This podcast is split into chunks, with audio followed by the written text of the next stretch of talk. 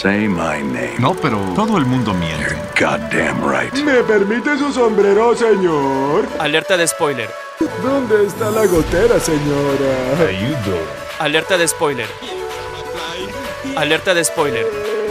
Alerta de spoiler. ¡Corre, Forrest, corre! Usted está escuchando Popcorn Song. por Bulbo Radio Experimental. Tus películas y series favoritas aquí y ahora. ¡Comenzamos!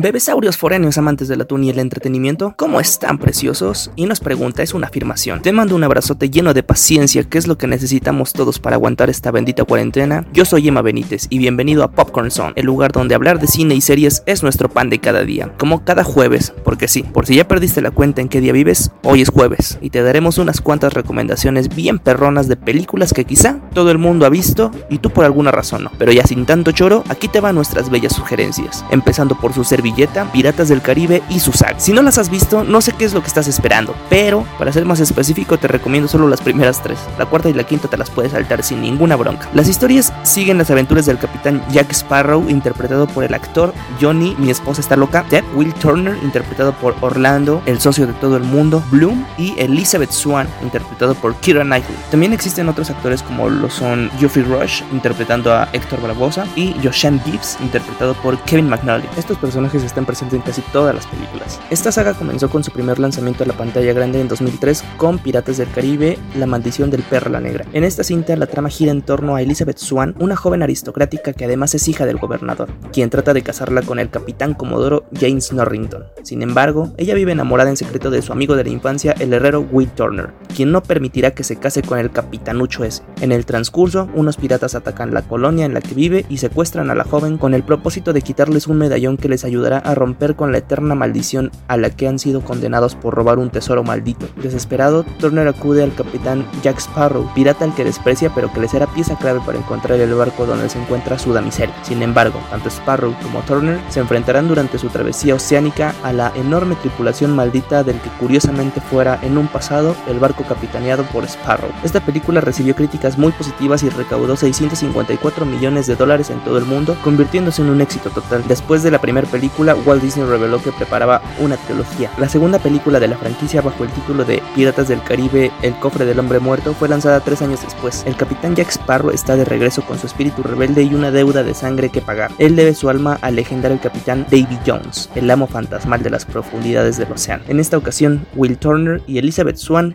y el ex comodoro James Norrington se meten en los problemas de sus vidas, incitados por Jack y su carrera por salvarse de una condena eterna en el armario de Jones, consiguiendo el legendario cofre del hombre muerto. Aquí es donde sale el Kraken, que es pieza fundamental de toda la saga. Esta secuela resultó exitosa rompiendo récords en taquilla en todo el mundo el día de su estreno. El cofre del hombre muerto terminó siendo la película más taquillera en 2006, tras ganar casi 1.100 millones de dólares a nivel mundial. La tercera película de la serie, En el fin del mundo, Will y Elizabeth han decidido hacer lo imposible por rescatar a Jack que anda lejos, solito. Para ello se une en alianza con Barbosa y su tripulación, quienes hacen una gran travesía con destino al fin del mundo, más allá de los confines de la Tierra. Cada uno de los piratas deberá elegir a qué bando pertenecer para enfrentarse en una titánica batalla final y vencer a David Jones y su tripulación. Ya luego en 2011, Disney lanzó una cuarta película subtitulada Piratas del Caribe on Stranger Tides, que también logró recaudar más de mil millones de dólares, convirtiéndose en la segunda película de la franquicia en lograrlo y solo la octava película en la historia en lograr este récord. En 2015, Disney inició la filmación de la quinta parte de la franquicia, la cual se estrenó en 2017 bajo el título Piratas del Caribe La venganza de Salazar, teniendo como fecha de estreno mundial el 26 de mayo. E incluso se tiene planes para una sexta película, pero no hay nada confirmado aún. Según esto, la producción todavía es una incógnita, aunque hay algunos medios que aseguran que la película contará con Ronin dirigiendo, mientras que Ted Elliott y Craig Mason serían los guionistas, pero por el momento todavía no se confirma ni siquiera Johnny Depp. Esta saga de películas se basa libremente en hechos espaciales y mediocres, como,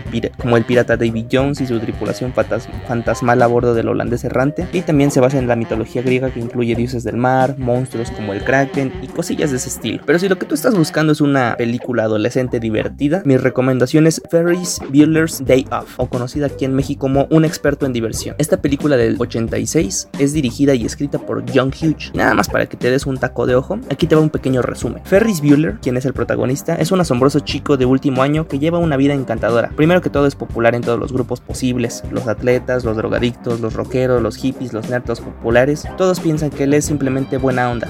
¿Por qué?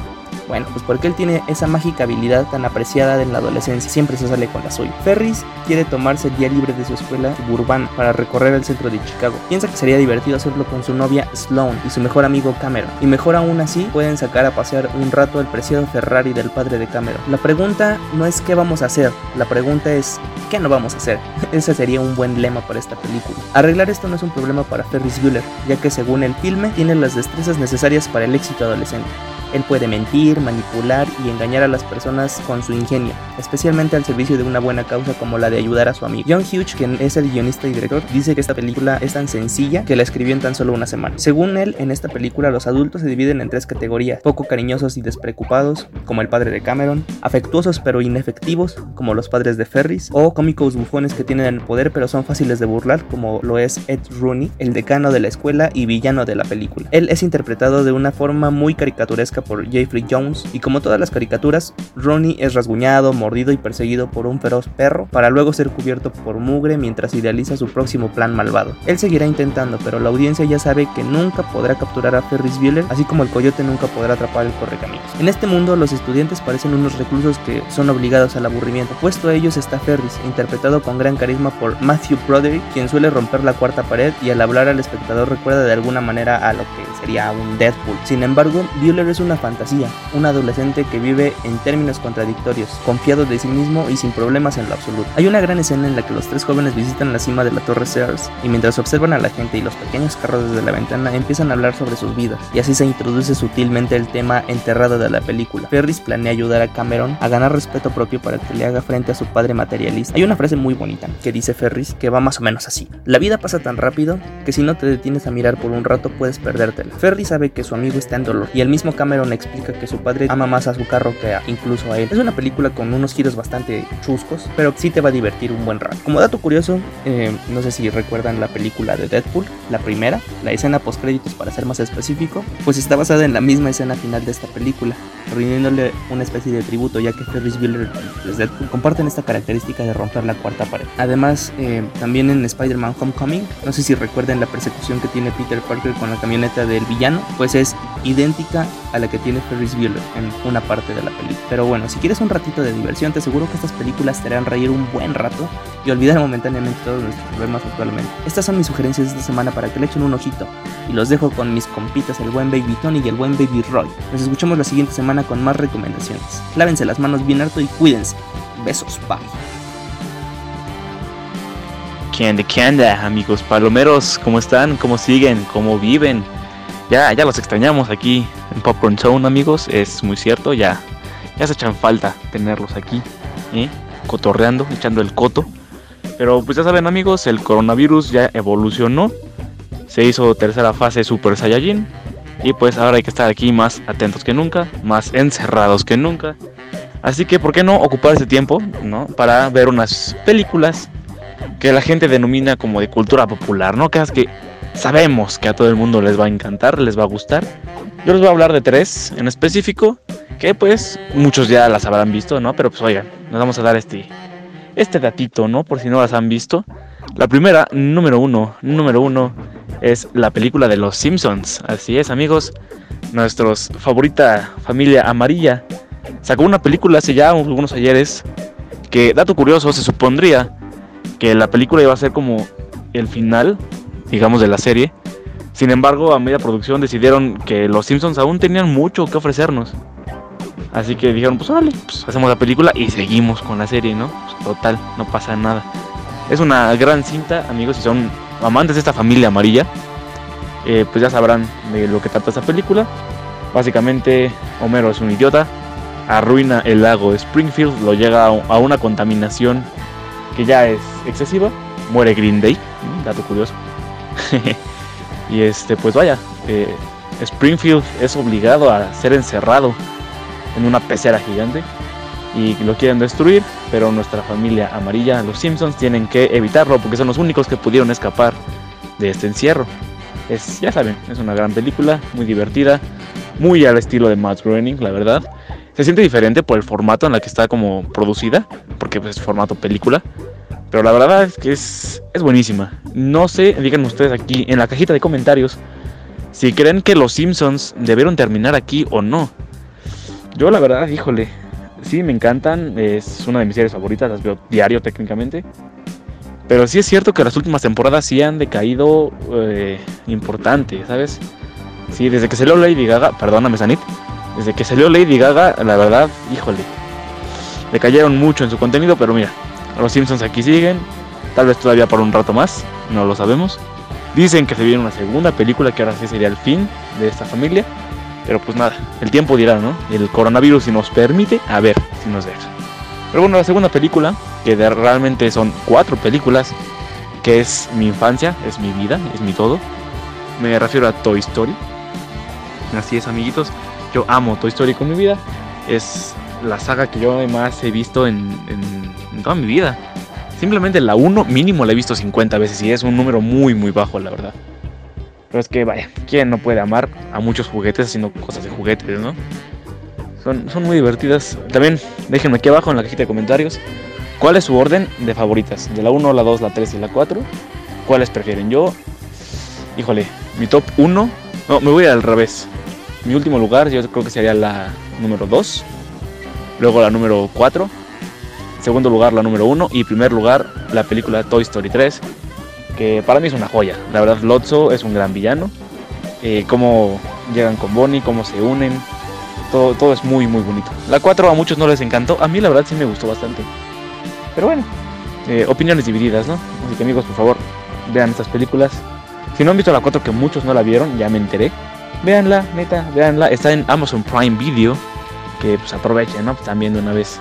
Descárguenlo, no pasa nada. Un mes gratis. Hay muchas cosas buenas ahí. Y mi tercera película de las que voy a comentar el día de hoy es, así es, también otras cuatro películas que son las de Shrek, nuestro hombre pantanoso favorito. Que oye, oye, oye, qué tremenda joya. La primera película de animación en ganarse un Oscar a mejor película de animación, vaya la redundancia. Eh, son una joya, la verdad. ¿Quién no ama Shrek? También pónganos aquí abajo su orden de películas favoritas de Shrek yo aquí voy a hacer una excepción porque voy a hacer un top 3, pero voy a meter al gato con botas porque me encanta también esa película. Entonces sería tercer lugar Shrek 1, segundo lugar El gato con botas y primer lugar, y creo que es la favorita de todos, Shrek 2. Ahora Shrek 2 cuando introducen al gato, cuando pelean contra el príncipe encantador que es un papucho. Eh, yo sé que todo el mundo ama esa película, yo amo esa película, pero ustedes amigos tienen mucho tiempo, este, este mes todavía que nos queda, ¿no? Estar encerrados en nuestras casitas, así que por favor usen cobrebocas si van a salir, lávense las manos con agüita y con jabón como Lorea Pimpón. Por favor amigos, esto no es una broma, los queremos mucho, los queremos seguir haciendo reír, queremos que nos sigan escuchando y no van a poder hacerlo si ya murieron, así que por favor cuídense mucho amigos, les mando un abrazo y a darle a Tomás. Hola, muy buenas tardes amiguitos de Popcorn. ¿Cómo se encuentran, compadres? Esperemos estén bien. Esperemos que se estén quedando en su casita. Rápido, rápido, quédense. Como dice el comercial, entre más tiempo se queden en casa, más rápido vamos a vencer al coronavirus. Mira, mientras tanto, pues vamos a recomendar más peliculitas, más, muchas más, todas, todas las que quieran. Tomen así, por kilos. Toma, toma uno. ¿Quieres otra? Tómala. El eh, tema de esta semana son películas así muy populachonas, casi de cultura general, que la gente se debe chotar, sí o sí. O sea, tú tienes que preguntarle, oye, eh, ¿has visto Titanic? Tu respuesta debe ser sí, sí, sí, sí, porque es imposible que no la hayas visto. Y si no la has visto, ¿qué estás esperando? Creo que a mi reloj le hacen falta pilas porque no veo que vayas a ver la película, mi pana. Entonces, eh, esta semana yo les traigo dos películas que por lo regular pasa con la gente que son muy populares, llegaron a un gran público, son ya parte de la cultura pop y pero la mayoría de la gente eh, no la ha visto como tal sabe de su existencia pero no le pone mucha atención La, primera la primera película que les traigo se llama, se llama, se llama Terminator 2, El juicio final. Ustedes te dirán, no, pues quién no ha visto esa película. Hay gente que sí, de verdad, no la ha visto. Y a lo mejor entre ustedes, nuestros radioescuchas, no la han guachado. Entonces yo les recomiendo que le echen una guachada. Salió en el año 1991, si no mal recuerdo. Y fue dirigida por nada más y nada menos. Chan Chan Chan. Chan Chan Chan. Le doy una, les doy una pista. Dirigió también Avatar. No, no, no les llega a la mente. No. Eh, eh, ah, fue dirigida por James Cameron, este titán de las películas, que también dirigió Titanic, qué loco, ¿no? Entonces él llegó a pulir esta, esta película, la primera de Terminator, que es un clásico, es muy buena, pero la segunda es mucho mejor. Es como la primera película, pero al máximo. Y la escena del donde nuestro Terminator va en una moto y los está persiguiendo un camión es muy digna de reconocer. Y ah, eh, ha tenido muchas referencias en videojuegos en otras películas. Pues se las recomiendo. Es un, un caso muy curioso, ¿no? Eh, que la película que la segunda entrega supera la primera, así como en Shrek. Shrek 2 es, es, mejor que Shrek 1, obviamente, ¿no?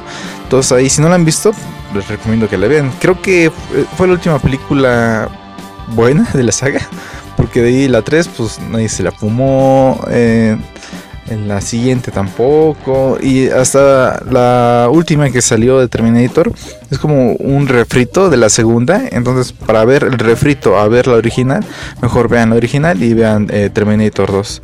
Y la siguiente película, que también es del mismo director, y es es un caso similar. ¿No, ¿No, les parece eso curioso? James Cameron es, es, es una máquina de hacer películas. La segunda película es Aliens 2. Aliens 2 y pasó lo mismo que con Terminator. La primera película de Alien fue dirigida por Riley Scott. Y es una delicia de película. La fotografía es muy bella, sí, porque yo estudio comunicación y sé de fotografía. Y además que el diseño del xenomorfo del alien es demasiado pachón. Hasta ahora sigue causando pues miedito, ¿no? Y como les digo, pasó igual que con Terminator. La primera fue dirigida por este director y la segunda entrega es como la primera película, pero al 100, al doble, el doble de Pachona.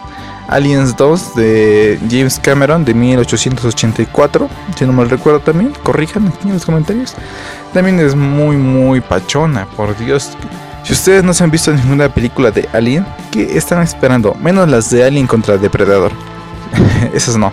Pues se preguntaban, esas películas eh, no son canon, no van de acuerdo a la historia. Pero no, si solo han visto esa, no, no, no, tienen una idea equívoca de lo que es la saga de Alien. Así es, porque tienen muchas películas. Las del siglo pasado son pachonas, Alien, Aliens 2, la de James Cameron, Alien 3. Pero eh, últimamente las últimas que salieron, eh, eh, la crítica no las agarró muy bien. Que no llevan el título de Alien, si no mal recuerdo, la primera pues, se llama Prometeo y habla no sale en la primera eh, en esa película de Prometeo no salen hasta solo sale hasta el final eh, un, un, xenomorfo un alien eh, solo hasta el final pero es, eh, son historias interesantes la nueva saga Alien Covenant les recomiendo que se vean si no quieren ver las viejitas pues está bien se las perdono se las perdono se las perdono por lo menos la 1 pero si no bueno bueno pero las nuevas son un poco más digeribles no son tan pesadas y están pachonas de ver. Eh, también tienen una estética muy bonita, muy pachona. Les recuerdo, la crítica no las ha recibido muy bien, pero son entretenidas. Y ahora que Disney acaba de obtener Fox, no sabemos si va a continuar con esta historia de Alien. Entonces ahí se las dejo, mis panas. Nos vemos, cuídense, bye, porque ya se me acabó mi tiempo de, de vida, porque me dio coronavirus. Y sí, sí, sí, sí. Hasta la próxima. Deseos, buenos deseos, besos. Menos a los maestros, ¿eh? Cuando regresen, van a ver. ¿eh? Estoy hablando a ti, Susana, ¿eh?